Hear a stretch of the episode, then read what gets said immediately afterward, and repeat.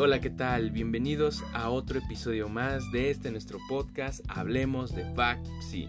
En esta sección homónima en la cual vamos a hablar un poco de lo que es la carrera, los semestres, eh, la titulación, varias cosillas por ahí, pero bueno, me estoy adelantando. Lo primero sería presentar a nuestra eh, acompañante del día de hoy, está Michelle Soto. Hola, saluda a la audiencia, Mitch.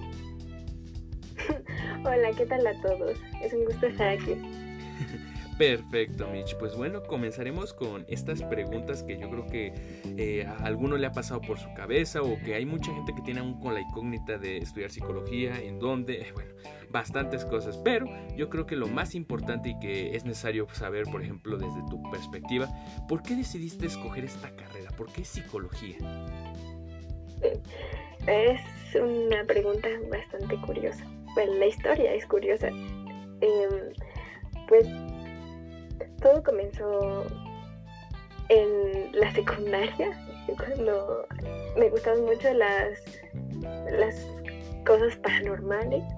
Y entonces me puse a investigar un poco sobre alguna carrera o algo para el estilo en donde podía estudiar algo relacionado.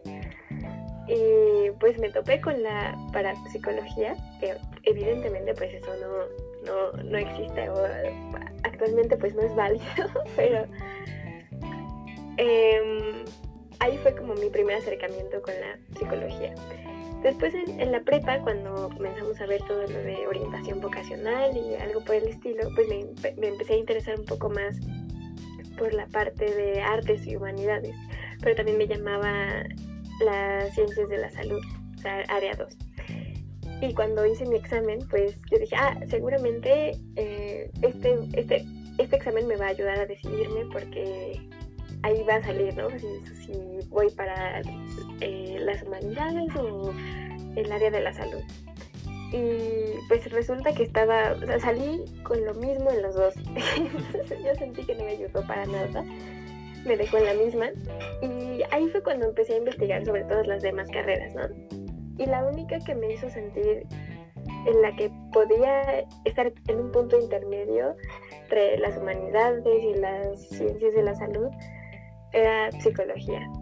Por eso decidí estudiarla y pues no me equivoqué, aunque ahorita como que cambió un poco el rumbo. Pero esa es la historia de por qué estoy aquí. Ok, ok, bastante interesante sin duda alguna. Pero bueno, hablamos de lo que ves ahora, pero hablemos un poco de lo que viene siendo el inicio de la carrera. O sea, ¿cómo fue ese primer año de carrera en donde estabas con la expectativa versus la realidad? ¿Se cumplió o no se cumplió? ¿Fue mejor? ¿Fue peor? ¿O estuvo bien?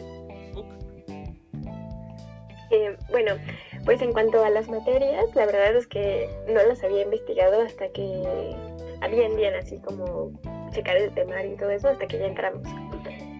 Entonces, pues en sí las materias, pues creo que superaron las, las expectativas, o sea, me ampliaron muchísimo el, eh, la visión que tenía sobre la psicología y pues eso hizo que me gustara todavía más. Y la, en la parte como de la experiencia de estar ahí, no sé, al inicio me daba un poco de miedo porque siempre había estado, eh, siempre había sido del turno matutino. Y el hecho de estar de que me tocara en la tarde, o sea, yo, yo, sentía como que en realidad no iba a ir a la escuela. O sea, yo me mentalicé y dije, para que no se te haga tan pesado, piensa que vas a ir a un curso.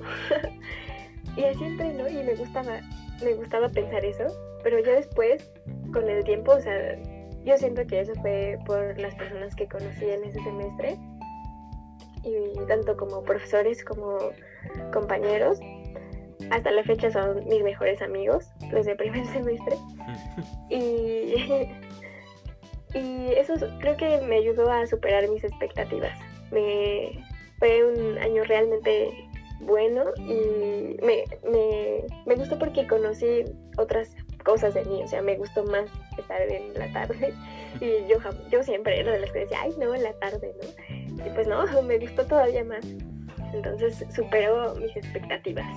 Oye, sí, ¿eh? Este, tal vez esto no lo tenía contemplado preguntarte, pero me gusta esto que mencionas, eh, en cuanto al ambiente, porque sí, o sea, uno tiene el estereotipo desde, ¿qué será? Secundaria más o menos, incluso primaria, de que la mañana, la tarde, dos mundos totalmente distintos. En tu opinión, ¿has tomado algunas materias en la mañana, algunas en la tarde, algunas ya en la noche? ¿Opinas que sí es un ambiente diferente al hablar de profesores, incluso los mismos compañeros? Eh, si hay diferencias, ¿qué te gusta más, qué te gusta menos en retrospectiva? Sí, o sea, no sé si esto sea como Em, o sea, no, me gusta pensar que la visión que tengo como del turno de la mañana sea por cosas que he escuchado, pero pues como lo he vivido, pues sí lo siento, como, como los demás lo han dicho, ¿no? Que la mañana se siente como un poco más pesado el ambiente en el sentido de que como que hay más competencia, como que no sé, yo, yo describiría como estar en la mañana como estar dentro de un lugar muy apretado, de un, de un cubo muy apretado. Porque em, a pesar de que es bueno, o sea, está padre porque pues sí te rinde un poco más el día, puedes hacer otras cosas en la tarde.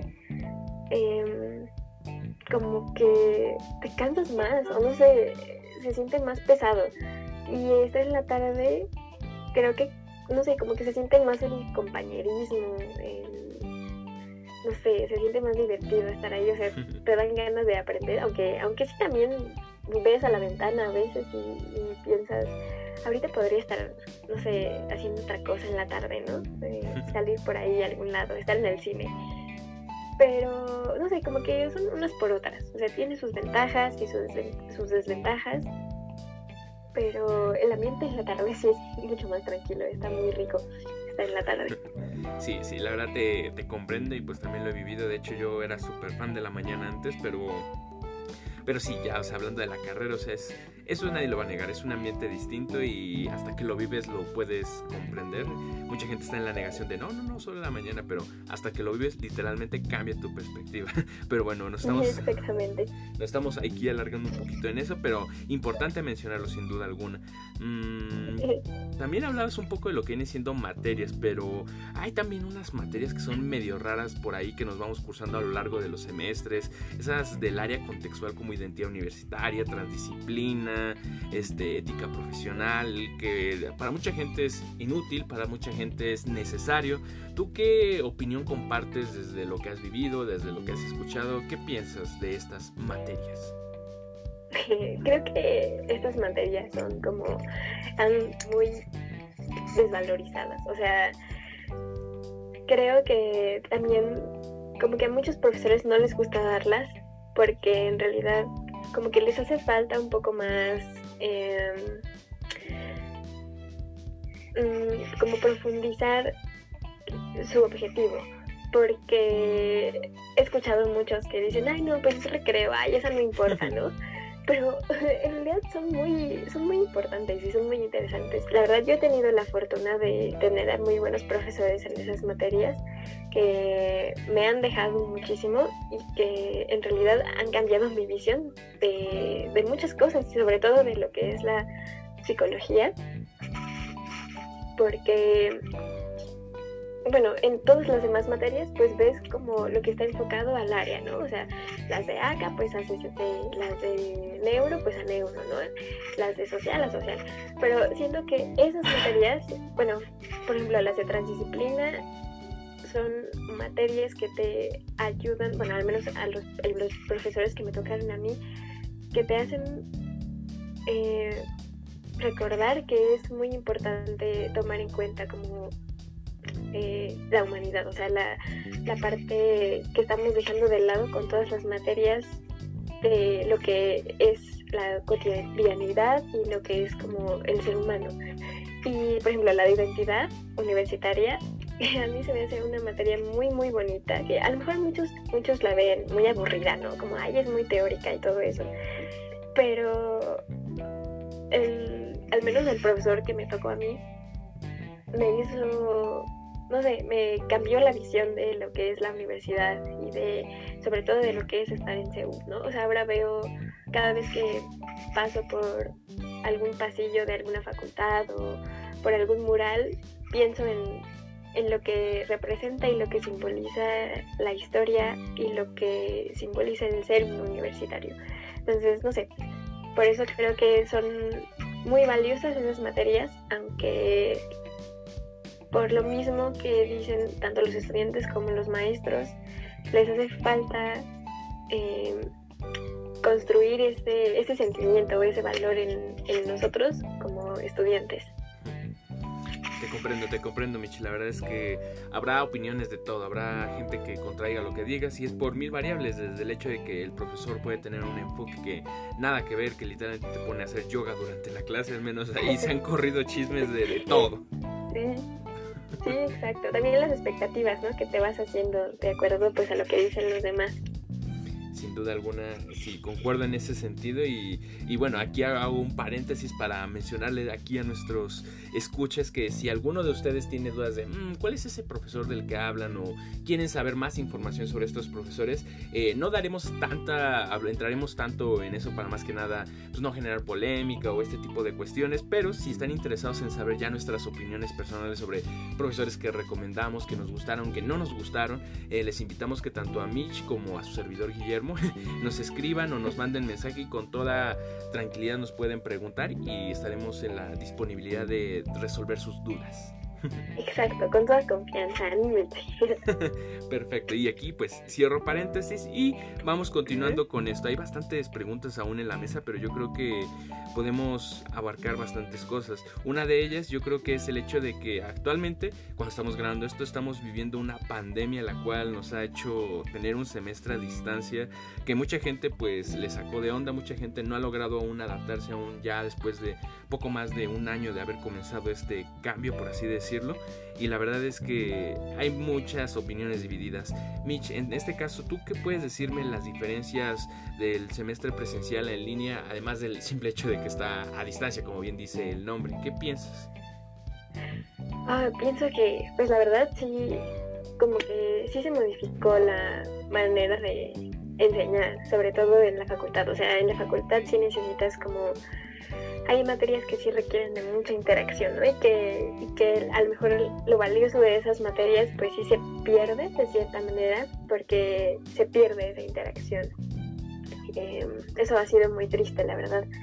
Pero bueno, por otro lado también creo que han ayudado eh, las herramientas, o sea, es decir, antes yo no usaba tanto las las herramientas como digitales que nos daba la universidad y ahora sí, ¿no? ahora sí, como las plataformas, eh, las fuentes donde puedes encontrar eh, las fuentes bibliográficas y todo eso, han sido de mucha ayuda y he encontrado creo que más cosas de las que pude haber encontrado de manera presencial. Pero también creo que eh, una de las grandes diferencias es la, la comunicación, ¿no?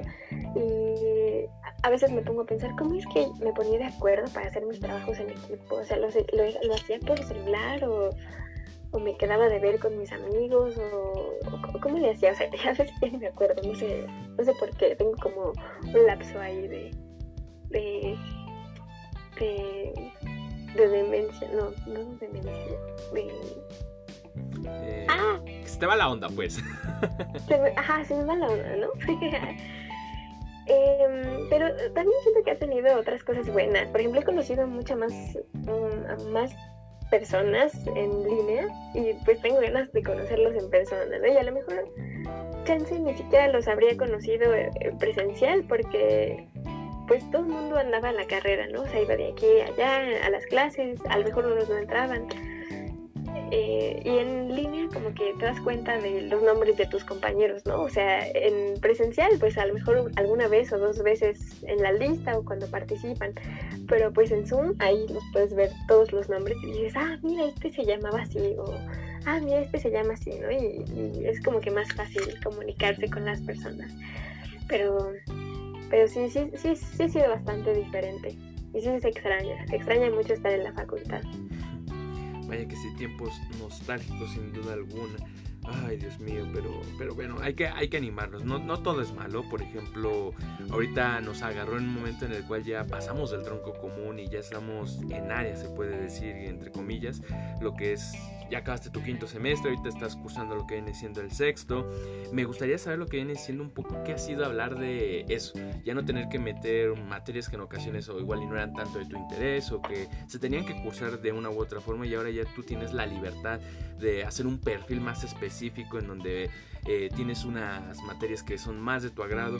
¿Qué me puedes decir por un lado en cuanto a lo que estás metiendo, qué es tu área de interés y qué sorpresas te estás llevando o de sorpresas, no sé cómo se diría lo opuesto. Creo que me entendiste. bueno, eh, pues de quinto a sexto sí fue muy complicado escoger en un, área. De hecho, en quinto semestre sí metí, me aloqué un poco y metí muchas de neuro, así prácticamente todas, y de clínica. Fueron de las únicas dos materias que metí. Digo, de las únicas dos áreas que metí. Y no sé, o sea, me gustó, pero a la vez no. Yo como que seguía necesitando otras, otras cosas. Sobre todo las parte, la parte como más humanística, como de social. Entonces, pues este semestre me animé a meter materias de otras cosas, eh, empaparme no solamente como de las áreas que quiero, que son psicobiología y neurociencias, eh, y tal vez clínica. Y digo tal vez clínica porque todavía no sé si, si lo que quiero hacer es investigación o quiero dedicarme meramente a la práctica eh, en la clínica.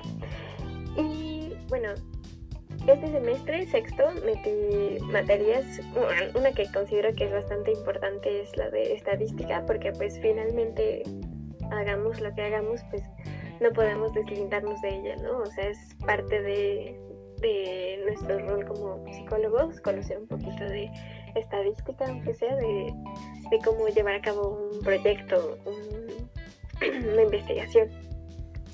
Em, otra materia, otras materias que metí fueron algunas de CCC, porque pues como te digo me, está interesando ahorita eh, la parte de investigación y, y me metí otras de neuro como psicofarma, que también creo que es una materia muy interesante porque solamente es una y finalmente em, pues vamos a tratar personas, ¿no? Vamos a estar con personas que se necesitan tal vez estar en un tratamiento psiquiátrico y nosotros necesitamos conocer cómo es que cómo es que esos tratamientos van a afectar su cuerpo, cómo van a afectar eh, sus pensamientos también, porque todo afecta. Comprendo, comprendo. Y bueno, eso es ahorita, pero también hay que, supongo que estás visualizando un poco tu futuro en el sentido de estos temas que tienen que ver un poco con lo que es el servicio social, la titulación, el idioma. ya no solamente lo académico, también son esos requisitos, esos pasos extras. En ese sentido, ¿qué es lo que tú tienes planificado? Sea poco, mucho o nada, incluso este, tú qué tienes en mente. Bueno, pues mira, en cuanto, ¿qué es lo que sigue, no? Que es el servicio social, pues en cuanto al servicio social todavía ando viendo ahí, qué es lo que me llama la atención. A lo mejor una estancia en un laboratorio o en una clínica. Digo que todavía estoy viendo qué, hacia dónde me quiero ir, pero iría enfocado a eso.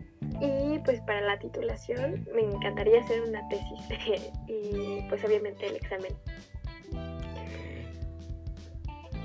Ok, ok, ok, bastante, bastante interesante. Y bueno, ya yéndonos unos años más adelante, ya viendo el final del camino, por así decirlo, es dónde te ves ejerciendo la carrera. O sea, sé que ahorita, por ejemplo, dices que estás aún averiguando qué es lo que completamente te llenará o qué es lo que definitivamente escogerás, pero si es, tienes alguna planificación de, mm, me podría gustar esto o esto, ya teniendo ese perfil un poco más reducido. Y creo que, bueno, si me fuera a ir como en la parte, bueno, igual se pueden hacer las dos, ¿no? Puedes hacer investigación y estar en la parte práctica, clínica. Em, me gustaría trabajar con, en, no sé, me veo como en alguna clínica o en un asilo trabajando con ellos. Y de igual manera, si estoy haciendo investigación, pues en un laboratorio.